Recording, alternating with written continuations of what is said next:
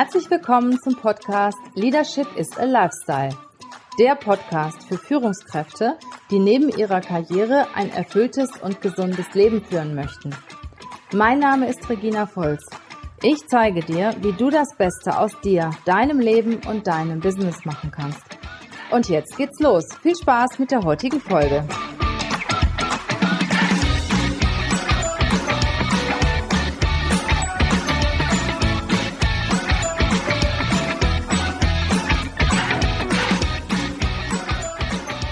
Also die haben, das habe ich auch damals in meinem Buch Erfolg äh, geschrieben, gleich als erstes. Ähm, die haben alle ihre Leidenschaft zum Beruf gemacht, also ihr, ihr brennendes Herzensthema, so, da sind die dran geblieben, auch wenn es damals erstmal nicht nach Erfolg aussah. Und, ähm, und die haben es alle durchgezogen. Dazu gehört eine Entscheidung und Disziplin. Also die Entscheidung ist auch dabei zu belassen und zu sagen, das ist mein Lebenstraum und den werde ich mir auch nicht durch irgendwelche anderen Sachen kaputt machen lassen. Und ähm, eben auch die Disziplin, äh, das, das auch durchzuziehen. Natürlich auch, wenn es schlecht läuft. Und bei den meisten ist es am Anfang sehr schlecht gelaufen. Geht und ja nicht immer geradeaus nach oben, ne? Äh, es geht in der Regel niemals äh, äh, geradeaus und, und, und, und gerade nicht, wenn man großen Erfolg anstrebt. Und, ähm, und ja, das ist dann eben diese Disziplin, die die, die mhm. dann auch alle gemeinsam haben. Wenn ich jetzt die Corona-Krise sehe, da sind ja viele Unternehmer, äh, ich sag mal, stark betroffen und die reagieren ja ganz unterschiedlich. Ne? Angefangen von, von großen Firmen wie Adidas oder so, die sagen, sie zahlen keine Miete mehr. Andere, die keine Rechnungen mehr bezahlen, dann ihre kompletten Geschäftspartner äh, Mailings verschicken, dass sie die Rechnungszahlung einstellen für die nächsten drei, vier Monate. Ähm, was rätst, oder sagen wir mal so, woran erkenne ich jetzt, dass jemand wirklich ein, ein erfolgreicher Unternehmer ist, wie verhält er sich jetzt in diesem Moment? wenn zum Beispiel alles um ihn herumbricht, wenn seine, seine, seine Geschäfte schließen müssen, wenn sein aktuelles Geschäftsmodell im Prinzip im Moment nicht mehr existiert? Äh, das ist eine schwierige Frage, ist auch eine Definitionsfrage, weil man jetzt sagen müsste, was ist ein erfolgreicher Unternehmer? Ein erfolgreicher Unternehmer ist äh, jemand, der seine Sache am Laufen hält. Ne? Also das heißt, da, da könnte es theoretisch sogar sein, dass er, ähm, das wurde Jack Welch damals ja auch gefragt, warum er so ein Arschloch ist und, und so viele Menschen entlässt, ähm, nur um den Gewinn zu maximieren. Und er sagt, ja, das ist letztendlich die Verantwortung gegenüber dem Unternehmen, die Kosten so gering zu halten und den Gewinn so drastisch zu erhöhen, dass es auch langfristig überlebensfähig ist. Das ist natürlich eine Sache, die, mit der du niemals beliebt wirst, wenn du sowas sagst. Ne? Mhm. Äh, deswegen galt er ja auch eben als so ein harter also so unsympathischer Hund.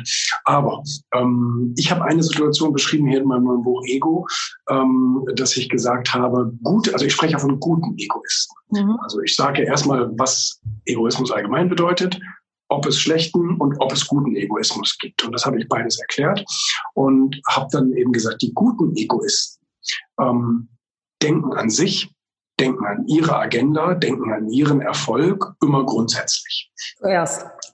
Erstmal. Ähm, dadurch werden sie stark. Also dadurch, dass, dadurch haben sie Ressourcen und sind auch ähm, kräftig, stark, überlebensfähig, nennen wir es mal so. Und ähm, wenn so ein guter Egoist eben auch in normalen Zeiten sich gut um sich, um seine Unternehmen kümmert ähm, und jetzt eine Krise kommt, geht ein guter Egoist trotzdem gestärkt in diese Krise hinein mhm. und sucht nach wie vor trotzdem seinen Vorteil. Aber das Gute ist, dass der gute Egoist nie anderen Leuten einen Schaden zufügen will. Also nicht absichtlich. Das ist die Definition von einem schlechten Egoisten. Jemand, der weiß, dass es falsch ist und es trotzdem tut. Und ähm, ein guter Egoist sucht immer sozusagen die, die Chance in der, in, der, in der Krise. Und ähm, das heißt, er ist ähm,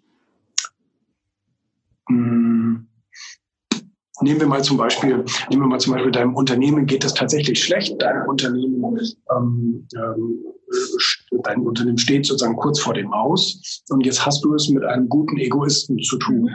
Und ähm, äh, der wird natürlich in der Verhandlung seinen Vorteil suchen und sagen, du pass auf, ähm, ich habe hier einen großen Auftrag zu vergeben, egal ob jetzt Krise ist oder nicht, den habe ich zu vergeben, ich habe auch das Kapital. Ähm, ich will aber 30 Prozent Nachlass. Und du kannst dir aussuchen, entweder du nimmst die 70 Prozent oder ich gehe woanders hin. Also du hast ähm, Wahl. Ja, ja, genau. Also da, das sowieso. Also jeder hat immer die freie Wahl. Und ähm, auch, auch wenn man es mit schlechten Egoisten zu tun hat. Man kann ja immer gehen. Aber ähm, das ist sicherlich etwas, was der gute Egoist tut. Er sagt, hey, ich habe hier Ressourcen, ich kann helfen, in Anführungsstrichen, ähm, aber ich will auch meinen Vorteil haben. Und ich nutze auch diese Situation aus, um so einen Vorteil zu bekommen. Und der andere hat immer noch einen Vorteil, weil er wird überleben. Er wird jetzt vielleicht nicht reich in dem Auftrag oder sowas, aber er wird überleben. Und da kann er sich dann fragen, will er, will er lieber zumachen oder will er überleben und nach der Krise eben erfolgreich weitermachen?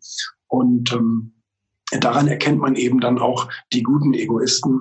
Ähm, anderes Beispiel, das ist ein banales Beispiel, passt auch nicht zur Industrie oder Management oder sowas. Ähm, aber mich hat sehr, sehr früh, ich habe das jetzt gerade vor ein paar Tagen in einem Interview gesagt, mich hat sehr früh diese Debatte über Egoisten, die Toilettenpapier haben. Ja, das habe ich gehört. So, und, ähm, und da habe ich, da, da habe ich, da habe ich sogar äh, etwas zu geschrieben und habe gesagt, dass das ein schlechter Egoist weil das sind, das sind Taugenichtse, die haben schon vorher nichts auf die Reihe gekriegt, die haben Angst, dass sie jetzt nichts mehr zum Abwischen haben und, und, und hamstern aus völlig unlogischen Gründen irgendetwas und nehmen der armen Oma das letzte Röllchen Toilettenpapier im Rewe weg. Ähm, das ist wirklich die, die, die, die schlechte Seite des Menschen. Ähm, der gute Egoist, der, der geht eben zum Restaurant oder zum Hotel um die Ecke und sagt, Mensch, ihr habt gerade eh nicht auf, äh, ihr habt den ganzen Keller voller Rollen liegen, Gewerberollen, die großen Packungen, äh, wo, wo 20, 30 Rollen drin sind. Steht zwar kein hübsches Logo drauf oder so, aber ist aber auch Toilettenpapier. Ähm, äh, verkaufen wir das. Und ich sage auch noch meinen Nachbarn Bescheid, dann kaufen die dir das auch ab. So, und das ist dann eben der gute Egoist, der, der irgendwie in der Krise noch, noch, noch einen Profit machen will. Ist das denn gleichzusetzen damit, dass ein guter Egoist auch intelligent ist, dass der erfolgreich ist? Oder kann es sein, dass, ein, dass es einen guten Egoisten gibt, der trotzdem nicht erfolgreich ist? Also, also Intelligenz, ich würde sagen, so street smart, also so, so Bauernschleue hat er sicherlich. Ob der dann intelligent ist und einen Doktor hat oder so, das, das sei an. Also ich glaube zum Beispiel auch nicht, dass ich, dass ich besonders viele Intelligenzteste bestehen würde, Tests bestehen würde. Ähm, aber äh, sie haben sicherlich eine, eine pragmatische Sicht auf die Dinge, eine sehr pragmatische Sicht auf die Dinge und äh, sehen das Einfache. Also versuchen nicht zu weit und zu kompliziert zu denken, sondern sehen das Einfache. Das sind übrigens sehr, sehr viele erfolgreiche Manager auf der Welt. Warren Buffett ist immer wieder ein Beispiel in der Literatur für jemanden, der extrem einfach denkt, extrem einfach Sachen ausdrückt und, ähm, und, und Analogien hat und nie in komplizierte Geschäftsmodelle investiert, weil er sagt, ich verstehe die einfach nicht. Und solange ich jetzt nicht verstehe, will ich da auch nicht mein Geld investieren. Und ähm, das ist sicherlich bei, bei, bei guten Egoisten so. Ähm, gibt es gute Egoisten, die nicht erfolgreich sind? Kommen wir jetzt wieder in die Definitionsfalle. Solange der für sich definiert, was für ihn Erfolg ist, und er steht morgens gerne auf, ist egal, ob der jetzt ein Mercedes fährt oder ein Polo oder ein Ferrari oder wie viel Geld er verdient oder keine Ahnung was, sondern der muss einfach Spaß an seinem Leben haben. Mhm. Wenn er es nicht hat, dann ist er auch nicht erfolgreich. Also dann macht er natürlich was falsch. Wenn ich das so aus deinem Mund höre, klingt es ja so, als ob Egoismus durchweg was Positives ist. Ähm, wie kann es dann sein, dass die meisten Leute nicht Egoisten sein wollen, dass Egoismus irgendwo als negativ verschrien und sogar teilweise als Schimpfwort genutzt ja. wird? Hat man ihnen ausgeredet. Das ist ganz einfach. Etwas, was wir oft genug hören, halten wir irgendwann für glaubwürdig. Mhm. Auch wieder Thema Corona-Krise. Jedenfalls, ähm, äh, das, das ist etwas, also es gibt viele Worte im, im deutschen Sprachschatz, die uns über die Zeit, Kindheit und dann Erwachsenenalter immer wieder als negativ verkauft werden. Wir hinterfragen das auch gar nicht. Ähm, es gibt heute noch Worte, wo ich denke, was ist eigentlich die genaue Bedeutung von diesem Wort? Und ähm, ich habe auch letztens Solidarität äh, im Duden mal nachgeschlagen. Also da denke ich dann selber, wow, es gibt so viele Worte, die definiert man völlig anders, als wie eigentlich gedacht. Und so ist es beim Egoismus eben auch. Wenn man Egoismus im Duden nachschlägt oder bei Wikipedia, dann steht da jemand, der seine eigene Agenda verfolgt. Jemand, der seine eigene Handlungsmaxime aufstellt. Ne? Das ist vollkommen in Ordnung. Ähm, dass man letztendlich da dann auch negative Sachen rein projiziert, ähm, das ist eben, wie gesagt, eine, eine so eine Art Überlieferung, so eine Art wie, wie nennt sich das nochmal, stille Post. So, ne? Also es wird einfach immer weitergegeben mit, ja. ja. mit, einer, mit, einer falschen, mit einer falschen Definition. Deswegen habe ich auch das Buch geschrieben, um da einfach mal zu sagen, ja, ähm, Egoismus ist ein neutraler Begriff und dann gibt es zwei Seiten davon. Einmal den schlechten und einmal den guten Egoismus. Und das war eben so mein Ziel, das zu beschreiben. Mhm. Finde ich gut. Dann äh, das regt auf jeden Fall sehr zum Nachdenken an. Und also ich würde jetzt auch nicht mehr sagen, dass es negativ ist, ein Egoist zu sein, sondern wenn ich zu mir stehe, dann kann ich mir auch in den Spiegel, kann ich auch in den Spiegel gucken und bin auch mit mir selber zufrieden. Und das heißt, dass ich auch bei den anderen auch positiv rüberkomme und auch ja den anderen gegenüber äh, äh motivierend sein kann. Ja? Und du hast da mal so ein schönes Beispiel mit dem Team gebracht, das fand ich so cool. Äh, wenn du sehr zurückhaltend bist, wenn du nur das machst, was andere von dir verlangen dann äh, findest du dich selber nicht mehr gut, bist schlecht gelaunt, weil du nur das machst, was andere von dir verlangen. Andersrum ist es ja viel besser. Du machst das, was du willst und bist damit völlig im Reinen, bist sehr positiv, wirkst auch nach außen sehr positiv und dann wollen die anderen auch mit dir zusammenarbeiten. Mhm. Und das ist ja auch völlig legitim, dass äh, ich eine andere Meinung vertrete, vielleicht als jemand anders. Und äh, ich finde das auch nicht in Ordnung. Zum Beispiel, wir sind ja Headhunter, vermitteln Mitarbeiter in Unternehmen, Führungskräfte in Unternehmen. Wenn dann irgendeiner sagt, nee, der passt nicht zur Unternehmenskultur oder der passt nicht in die Abteilung. Und dann muss ich sagen, eigentlich ist es doch super, wenn ihr mal jemanden in die Abteilung bekommt, der anders denkt als ihr der nicht den gleichen, den gleichen Strom mitschwingt, sondern die Querdenker bringen doch im Prinzip die neuen Ideen rein und sorgen für Veränderungen. Und deshalb ist es ja auch mal gut. Man sieht ja auch immer, dass die Führungskräfte in der Regel äh, ähnliche Leute einstellen, wie sie schon haben und wie sie selber auch sind und wie sie ger selber gerne wären. Sagen wir mal so, wie sie selber gerne wären. Und äh, das zeigt ja, dass irgendwie alles Inzucht ist teilweise. Ne? Absolut. Das ist auch der Bestätigungsfehler. Ne? Also das ist natürlich, wie du eben schon sagtest, die Leute stellen andere Leute ein, die ähnlich denken, damit man nicht hinterfragen muss, ob das, was man bisher getan hat, überhaupt richtig ist. Und Thema Autoindustrie und so weiter und so fort, die versuchen das seit Jahrzehnten zu, zu verschleiern, dass sie eigentlich den, den Anschluss äh, und die Innovation verpasst haben. Sie haben ihr Produkt zwar verbessert, aber sie haben keine Innovationen mehr geschaffen. Und ähm, um sich das dann natürlich nicht äh, anhören zu müssen, dass man Fehler gemacht hat, äh, sucht man einfach Leute, die genauso denken wie man selber. Das stimmt also. Mhm. Ich möchte gerne nochmal ähm, auf das Thema Julian Backhaus als Unternehmer kommen. Ähm, wie bist du als Führungskraft? Was ist so dein Führungsstil? Was ist dir wichtig in der Führung?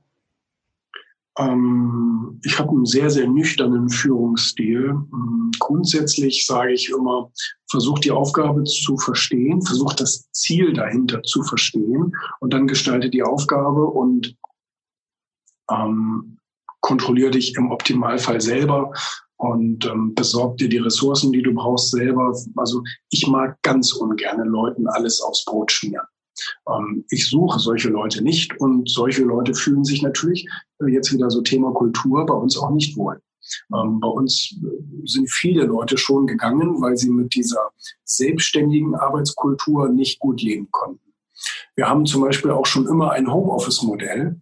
Also das bedeutet, die Leute haben die freie Wahl, hier im Firmengebäude zu arbeiten oder eben auch von zu Hause aus zu arbeiten. Es gibt immer nur einen Fixtermin in der Woche, die, die Ressortkonferenzen, aber sonst kann derjenige sich das auch innerhalb der Teams einteilen.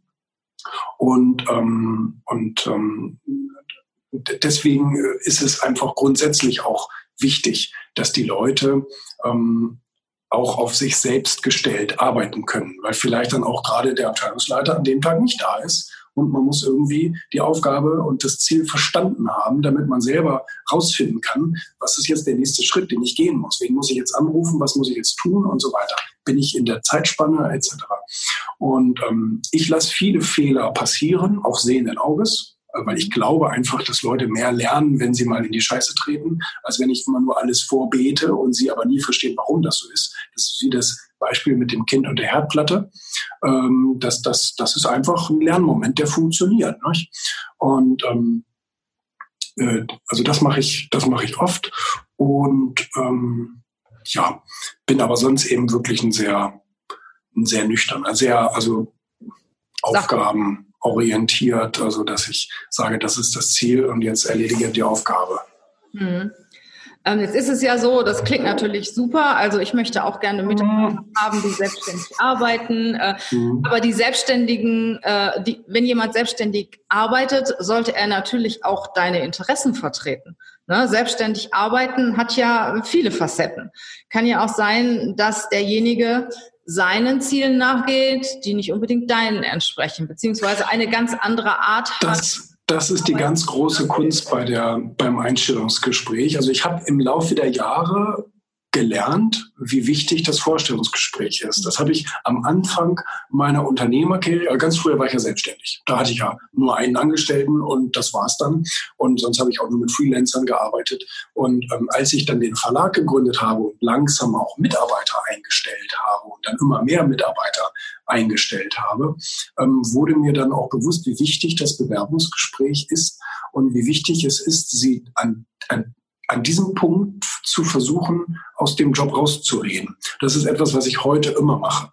Das heißt, ähm, ich lade den Bewerber, wenn er vom Profil her passt, mhm. ähm, äh, lade ich den ein und dann unterhalten wir uns hier und dann gucke ich mir immer begleitend die Bewerbung an und ähm, versuche immer mehr rauszufinden, was er eigentlich will. Weil mir ist vollkommen bewusst, jeder Mensch ist egoistisch. Das will nicht jeder wahrhaben, aber jeder ja. Mensch ist egoistisch und ähm, verfolgt seine eigenen Ziele. Der bewirbt sich ja nicht bei mir, weil er denkt, ah, dem Backhaus, ich muss dem unbedingt helfen. Ohne mich ist er aufgeschmissen. Sondern der denkt, hey, ich will da arbeiten, ich will da Kohle verdienen, ich will einen Job machen, der mir Spaß macht und all solche Dinge. Und ich brauche einen Mitarbeiter, der mir dabei hilft, meine Ziele zu erreichen. Also das ist von beider Seiten ähm, ist es eine egoistische äh, Herangehensweise. Und ich freue mich auch darüber, wenn jemand sagt, und das ist eben etwas, was ich im Bewerbungsgespräch rausfinden will. Was hat der tatsächlich für Ziele? Und kann ich mir als Arbeitgeber vorstellen, dass die Arbeit, die er bei uns machen soll, ihm bei diesen Zielen hilft? Und wenn das der Fall ist, dann habe ich einen guten, motivierten Mitarbeiter, der, der sich eben auch ganz aus eigenen Stücken heraus weiterentwickeln möchte und, und, und sich bei uns auch ins Zeug hängen wird, weil er seine Ziele verfolgt, weil er weiß, dass er die auch mit meiner Hilfe, mit meinen Gehaltserhöhungen und so weiter auch erreichen kann. Anerkennung und bla bla bla bla bla, was auch immer der will. Aber ich muss es eben vorher wissen, damit ich weiß, kann ich den überhaupt motivieren und wird er überhaupt sozusagen in meinem Interesse arbeiten. Also ich glaube nicht daran, dass ich jemanden von meiner Kultur überzeugen kann und sage, Mensch, werd doch so wie wir, werd doch so wie ich, sondern ich muss mir schauen, wie ist der in seinem ureigensten Charakter, was hat der für Motivationssysteme, was sind da so die Knöpfchen bei ihm und dann frage ich mich, kann ich ihn sozusagen mit dem Job, den er hier hätte, damit befriedigen. Und wenn das der Fall ist, dann, dann gibt es da ein Match. Und, und, und das versuche ich dann auch zu forcieren. Handelst du da nach deinem Bauchgefühl? Sind da noch mehrere Leute mit im Gespräch? Führst du mehrere? Nee, das, nee, das mache ich, das mache ich alleine und das ist auch eben Bauchgefühl, aber es ist auch oftmals dann eine Faktenlage, weil mit 80 Prozent der Leute, mit denen ich spreche, die sagen mir nachher, wissen Sie was, Herr Backhaus, ich glaube, Sie haben recht, das ist kein Job für mich. Okay. Und das will ich erreichen.